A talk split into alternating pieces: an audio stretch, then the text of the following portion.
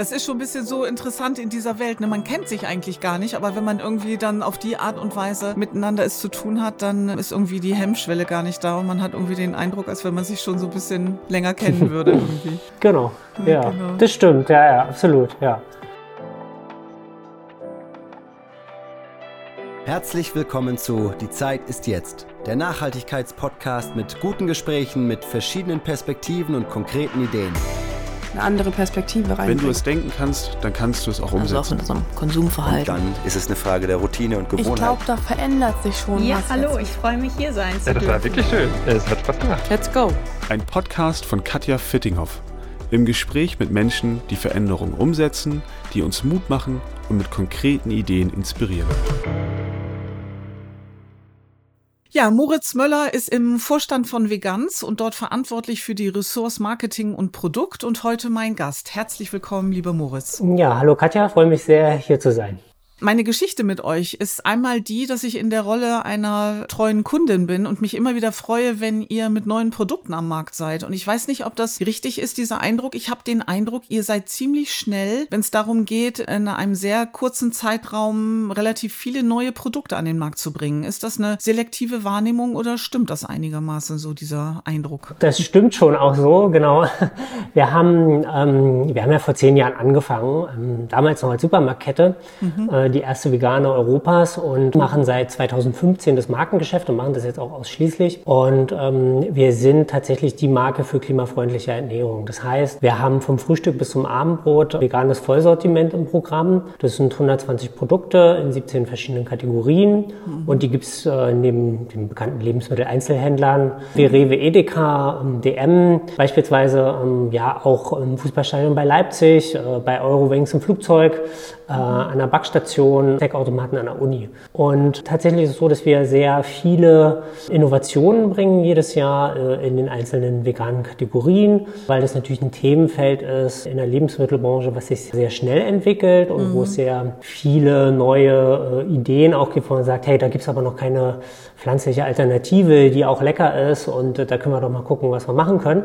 Genau, da ist noch viel Luft nach oben. Genau. Und äh, wir als Experte ja, sind natürlich dann immer mit dabei. Genau. Genau.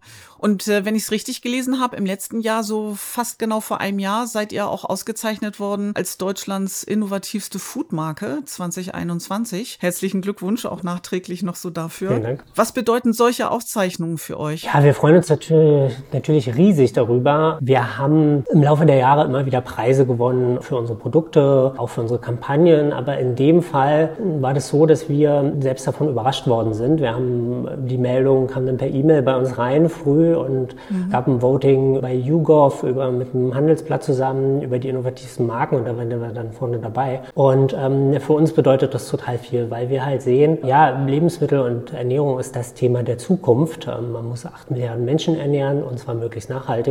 Mhm. Und äh, da wollen wir stark ähm, dran mitarbeiten, das zu tun.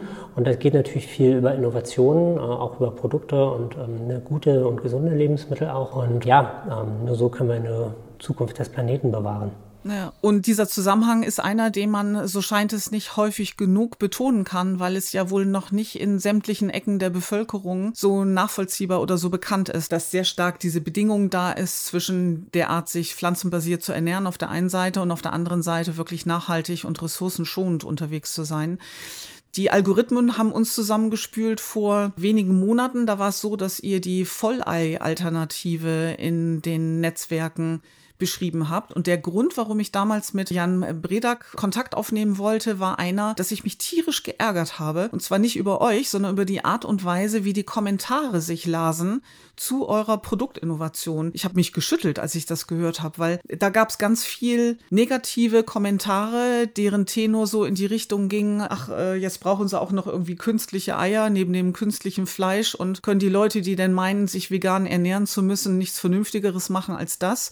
Kurz danach, ich weiß nicht, ob du das mitverfolgt hast, war es auch so, dass die Deutsche Bahn auch in die Öffentlichkeitsarbeit ging und sehr stolz und nachvollziehbar. Ich habe mich sehr gefreut, darüber informierte, dass sie ein Fleischersatzgericht zu Mittag auch anbieten. Und da war die Rückmeldungen waren da ganz ähnlich. Also das war der Shitstorm par excellence und wo ich dann auch gedacht habe, ey Leute, habt ihr den Schuss nicht gehört? Man könnte sich über ganz andere Dinge aufregen in dieser Zeit, aber doch bitte nicht, wenn Organisationen und Unternehmen wie ihr sich auf den Weg machen, um entsprechende Antworten auf die Fragen dieser Zeit auch zu bringen. Und da würde ich dich gerne mal fragen, wie erklärst du dir oder erreichen euch selber direkt auch solche Kritiken und wie stehst du dazu? Hast du da eine Erklärung für diese Vehemenz, die da teilweise auch zu lesen ist in den sozialen Netzwerken? Ja, also ähm, wir, wir haben das auch über die Jahre immer mal wieder natürlich mitbekommen oder gibt natürlich immer äh, geteilte Meinungen zu dem Thema.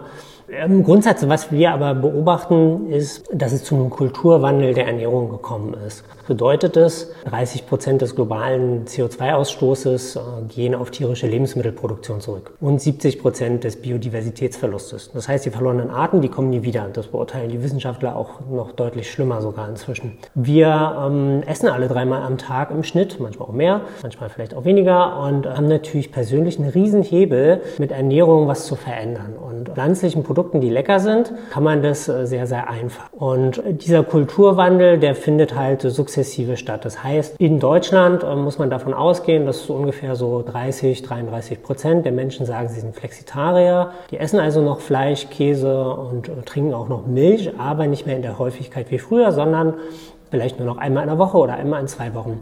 Und stattdessen greifen sie eben aus den Klimaschutzgründen zu pflanzlichen Alternativen. Und dieser Anteil wächst europaweit. Das heißt, wenn wir eine Umfrage machen oder auch andere, dann ist es so, dass selbst die Omnivore eben natürlich auch angeben, ja, ich kann mir vorstellen, in den nächsten Jahren mich anders zu ernähren. Und wir sehen es auch, wir haben so ein Monitoring dazu laufen, dass seit Januar in Deutschland schon so anderthalb, zwei Prozent der Menschen, die vielleicht noch angegeben haben, sie ernähren sich eben omnivor, also mit allen Lebensmitteln, inzwischen äh, eben sagen, nee, ich ernähre mich anders. Es sind nicht alle, die sagen, ich ernähre mich flexitarisch, weil es dann erstmal so eine Zwischenphase gibt, wo man sagt, ich weiß noch nicht, was ich bin. Das ist super interessant zu sehen.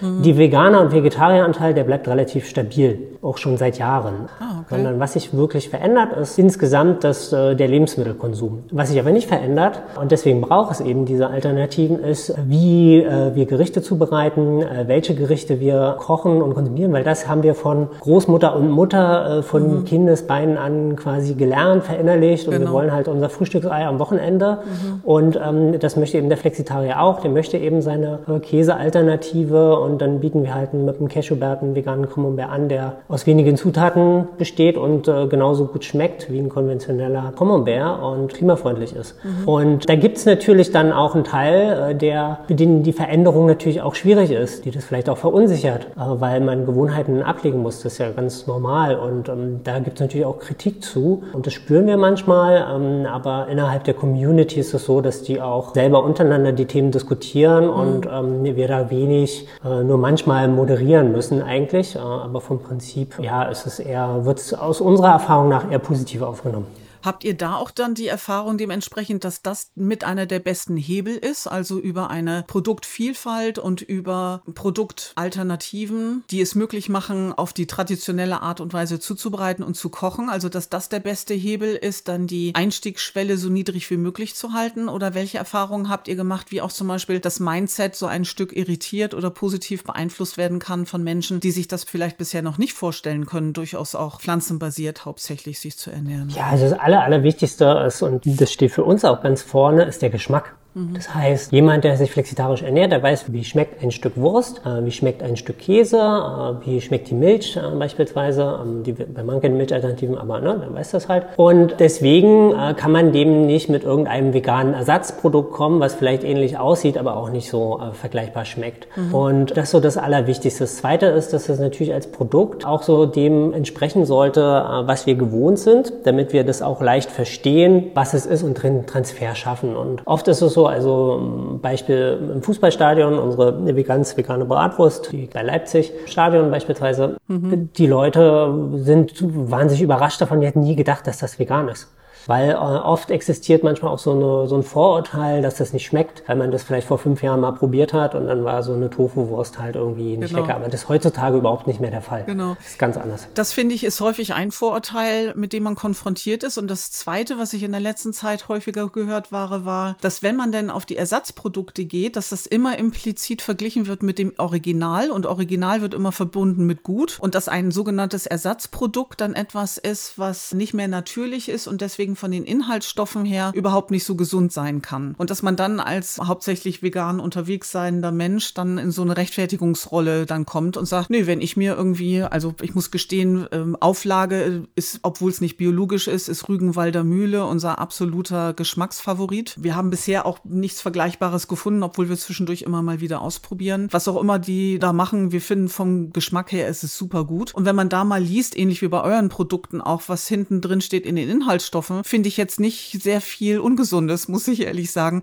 Teilweise sind die Fettanteile zum Beispiel auch deutlich niedriger als in Auflagen oder in Wurst, was man sich sonst so in der Theke oder an der Theke kaufen kann im Supermarkt. Und das ist auch so etwas, weiß ich nicht, hast du da Erfahrungswerte oder Dinge, wenn du auch so vom Kulturwandel sprichst, Dinge, die sich herauskristallisieren oder die sich besonders gut eignen als Pro-Argumente für diese andere Ernährungsform? Naja, ich glaube, man muss zwei Dinge unterscheiden. Das eine sind die Inhaltsstoffe, das andere ist das Nährwertprofil, ähm, was so ein bisschen getrennt zu sehen ist, denke ich. Was wir sehr stark versuchen bei den Inhaltsstoffen ist, dass wir dem Clean Label Ansatz folgen. Das bedeutet, wir benutzen äh, ja sehr viele hochwertige qualitative Zutaten und aber auch nur sehr wenige, das heißt keine Geschmacksverstärker oder andere künstliche Dinge. Beispielsweise unser Cashewbär, der besteht eben aus äh, Cashewnüssen und den entsprechenden äh, Kulturen, um, um dann daraus sozusagen Camembert zu machen. Und das war's halt. Wir haben Produkte mit drei Zutaten und dann ist da nichts weiter, weiter drin. Und das zweite ist das Nährwertprofil, wo man natürlich gucken muss, klar, auf 100 Gramm bezogen in den meisten Fällen natürlich, ne, wie hoch ist der Zuckergehalt, ähm, wie hoch ist eben der Fettgehalt, gibt es gesättigte und ungesättigte Fettsäuren, wie viele Kalorien stecken da drin. Das sind so zwei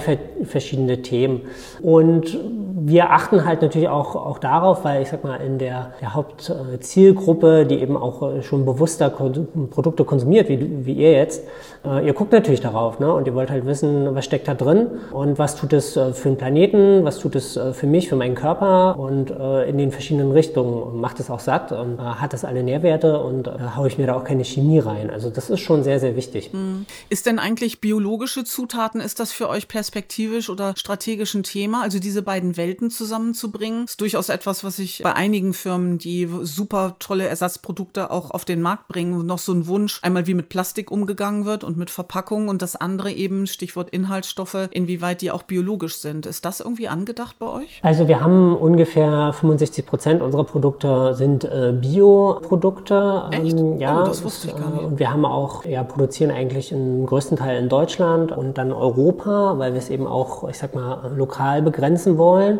Äh, genau aus diesem Grund, weil wir eben davon ausgehen, dass wir da eine bessere Qualität bekommen und das zusammenführen wollen. Aber es geht eben auch nicht immer bei allen Produkten oder eben dann nur zum Teil und äh, nicht vollständig. Dann kann man es halt nicht als Bio gesamt ausloben, so nennt sich das dann. Mhm. Und das andere ist äh, Bereich Verpackung. Ist, wir sehen ja Produkt auch als was Ganzes. Das heißt, wir gucken dann auch, wie können wir in diesen Bereichen Innovationen machen. Wir haben Käse auch im Kühlbereich. Der kommt in einer Folie, die sieht aus wie eine Plastikfolie, die lässt sich aber tatsächlich äh, kompostieren. Und wir waren mit die ersten, die im Kühlregal überhaupt ein Produkt in so einer kompostierbaren Verpackung hatten.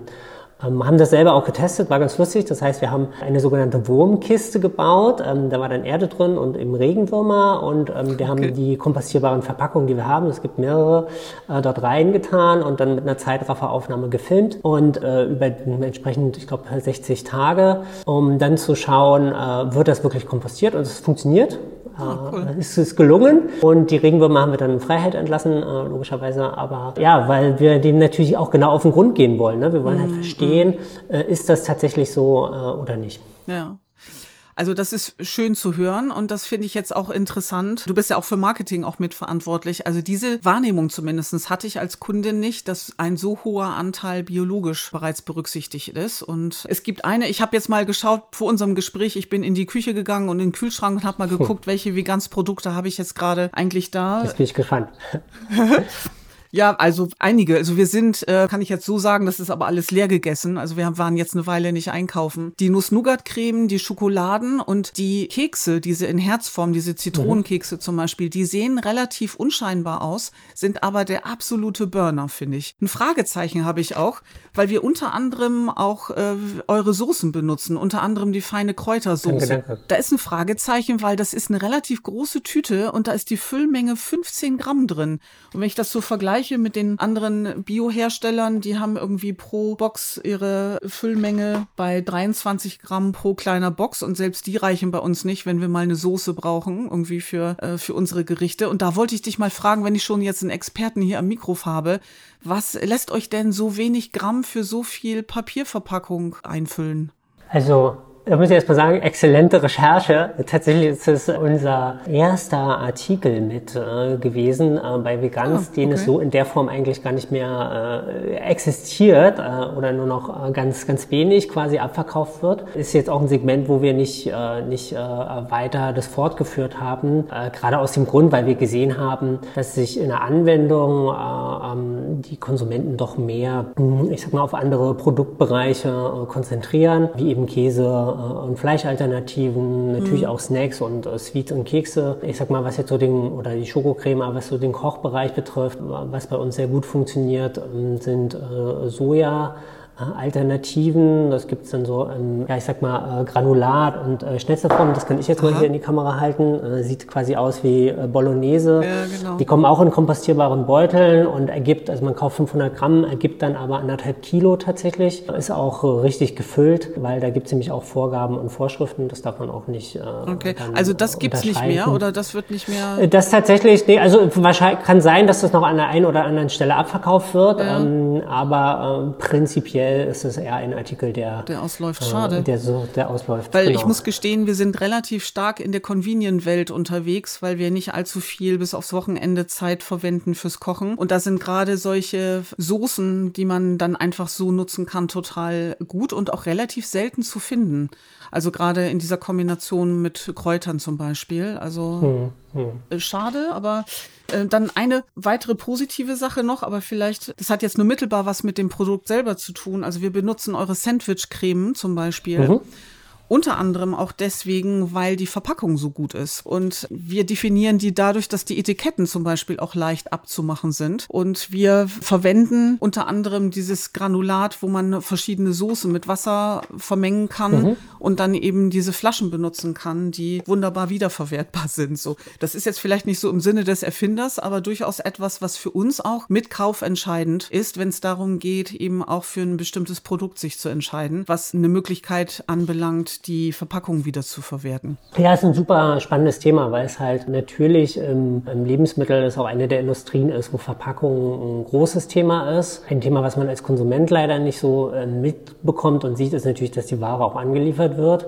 Und da gibt es ja dann auch nochmal Umverpackungen und so weiter und so fort. Das sind alles natürlich auch Pappen, das kann man alles nachbenutzen, aber auch das sind wahnsinnige Mengen. Und ähm, wir sind auch gerade dabei zu bestimmen, klar, wo können wir da noch Verbesserungen machen, was gibt es auch für Upcycling-Ideen, äh, wie sieht es auch im Bereich Zero Waste aus. Und das natürlich für 120 äh, Produkte in unterschiedlichen Kategorien mit unterschiedlichen Verpackungsformen sehr schwierig. Und wir haben schon einen, sag mal, einen langwierigen Prozess unseren Produkten beschritten erfolgreich. Und das ist die Einführung des Eternity Scores. Das heißt, wir haben für jedes Produkt eine sogenannte Lebenszyklusanalyse gemacht und äh, geguckt, wie viel ja, CO2 verbraucht das Produkt, wie viel Wasser äh, schützt das Regenwald und Tierwohl. Und zwar vom Anbau der Rohstoffe über Produktion, Transport, mhm. Lagerung, Verpackung. Und dann äh, wird das konkret angegeben auf den neuen Produkten der, auf der Verpackung. Und man findet gleichzeitig eine äh, Sternelogik. Drei Sterne mhm. super nachhaltig, zwei Sterne macht nichts kaputt, ein Stern ist schlecht. Und da sind wir total transparent und bringen auch Transparenz in die Lebensmittelindustrie, weil der Konsument natürlich äh, viel nicht darüber weiß, wie auch Lebensmittel hergestellt mhm. werden heutzutage. Mhm.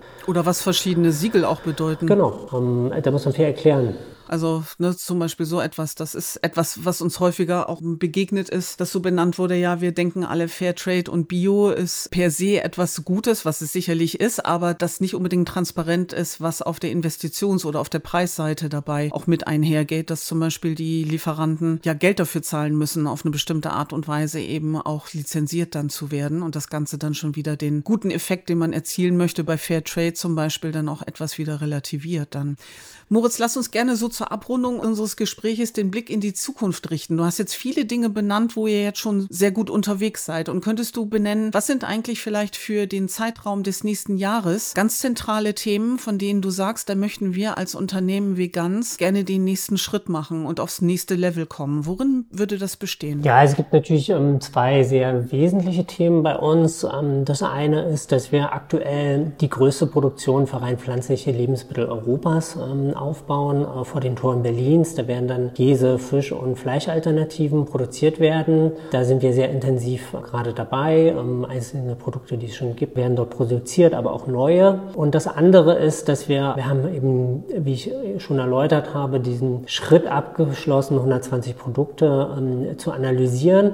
Jetzt geht es darum, uns als gesamtes Unternehmen auch nochmal unter die Lupe zu nehmen. Das heißt, wir gucken nach dem sogenannten Greenhouse-Gas-Protokoll, äh, wie viel CO2 CO2 verbrauchen wir als Unternehmen und das eben nicht nur, was hier bei uns vielleicht in der Zentrale aus der Steckdose im Strom kommt, sondern auch das Thema ja, vorgelagert, also äh, wo fallen Sachen an eben äh, in, der, in der Produktion, äh, in den Schritten davor, aber auch nachgelagert, das heißt in der Logistik, in der Lieferung, beim Handel, um das mal holistisch anzugehen, um dann auch zu verstehen, ja, wo stehen wir, wie viel Grad globale Erwärmung, zu wie viel tragen wir bei und was müssen wir tun, um das zu verbessern, weil unser Ansatz ist, Emissionen reduzieren und nicht ausgleichen, weil das halten wir nicht für zielführend in einer Situation, wo der Klimawandel das drängendste Thema ist und wir nicht sagen können, wir pflanzen jetzt Bäume, die in zehn Jahren wirken und bis dahin blasen wir weiter CO2 in die Luft, ist nicht unser Verständnis von Klimaschutz. Mhm. Okay. Mhm. Jetzt muss ich eben noch, eine Sache ist mir noch eingefallen, wir haben über das Vollei gar nicht gesprochen. Als ich darüber nämlich dann gesehen habe, wie denn das aussieht, da habe ich mit den Ohren geschlackert, wenn ich denn hätte schlackern können.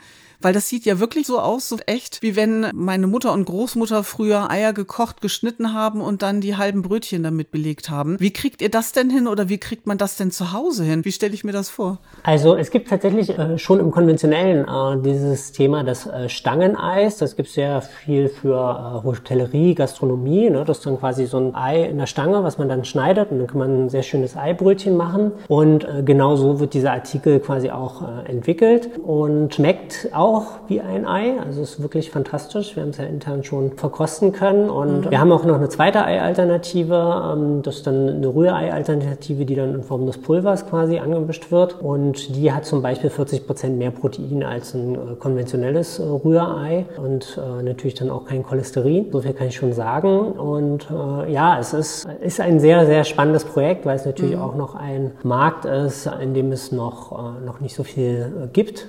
Vergleichbares und äh, wir haben schon eine sehr hohe Qualität in den Produkten und freuen uns sehr drauf. Mhm. Wie stelle ich mir das dann vor? Also kriege ich dann wie so eine Mozzarella-Rolle? Wie sieht das aus, was ich dann kaufe? Also wir sind gerade dabei, wir sind gerade dabei zu prüfen, was äh, die ich sag mal, beste Verpackungsvariante ist. Ähm, hängt natürlich auch so ein bisschen an den Maschinen. Kann ich jetzt heute noch nicht, noch nicht preisgeben, leider. Ist noch ein Geheimnis, ja. Okay, wir sind gespannt. Genau, aber sobald es dann soweit ist, äh, wird man es sehen und ja. die Veganes kann man ja auch mal gut erkennen. Dann sag mal eben, wann geht ihr damit in den Handel? Wann kann man eure Vollei-Alternative erwerben? Also das Rührei wird ähm, genau im Sommer äh, auf den Markt kommen. Äh, bei der Vollei-Alternative planen wir das noch genau in diesem Jahr. Ähm, haben wir angekündigt im Januar. Ja. Okay. Ist der Name auch schon ein Geheimnis oder darf der Name schon gesagt werden? Das Ei. Das Ei, hey. So ein, ja, weil zum Beispiel euer Honig, ne, als Honig, also ihr seid ja sehr kreativ, auch wenn es darum geht, den Dingen einen Namen zu geben und eben auch deutlich zu machen, wo ist die Anlehnung an welches Produkt und wo ist die Eigenständigkeit. Das finde ich sehr gut gelungen. Das Ei, alles ja, klar. Genau. Okay, habt ganz herzlichen Dank, lieber Moritz. Ja, vielen Dank, Katja. Hat mich sehr gefreut, das interessante Gespräch. Und klar, melde dich immer gerne, wenn du auch noch Produkte haben möchtest. Dann können wir auch gucken, wie wir die bei dir in der Nähe verfügbar machen. Uh, unser Außendienst kommt bestimmt auch gerne mal in deinem Supermarkt Supermarkt vorbei. Sehr schön, da freuen wir uns drauf. Das war das Gespräch mit Moritz Müller, Vorstandsmitglied von Vegans für Marketing und Produkt. Wenn ihr weitere Gespräche hören möchtet, abonniert gerne diesen Podcast und seid bei jeder Folge dabei. Wir freuen uns über eure Likes und empfehlt uns gerne weiter. Und ein Hinweis in eigener Sache. Wir sind gefragt worden, ob es denn stimmt, dass wir auch Podcasts für andere Unternehmen anbieten. Und ja, das ist richtig. Wenn ihr euch also vorstellen könnt, dass ein unternehmenseigener Podcast ein gutes Tool ist, um auf moderne Art und Weise in eure Organisation zu kommunizieren, wenn ihr regelmäßig mit interessanten Gesprächen zum Beispiel Best-Practice-Beispiele aufzeigen wollt, eure Unternehmensstrategie nachvollziehbar und erlebbar machen wollt und ihr auf diesem Wege die aktuellen Veränderungsthemen voranbringen möchtet und ihr die ganze Arbeit, die damit einhergeht, gerne auslagern möchtet, dann sprecht uns gerne an.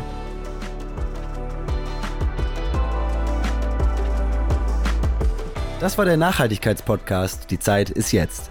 Ein Gespräch über aktuelle Veränderungsthemen und konkrete Ideen für unsere Zukunft. Eine Produktion von KV&P Unternehmensberatung.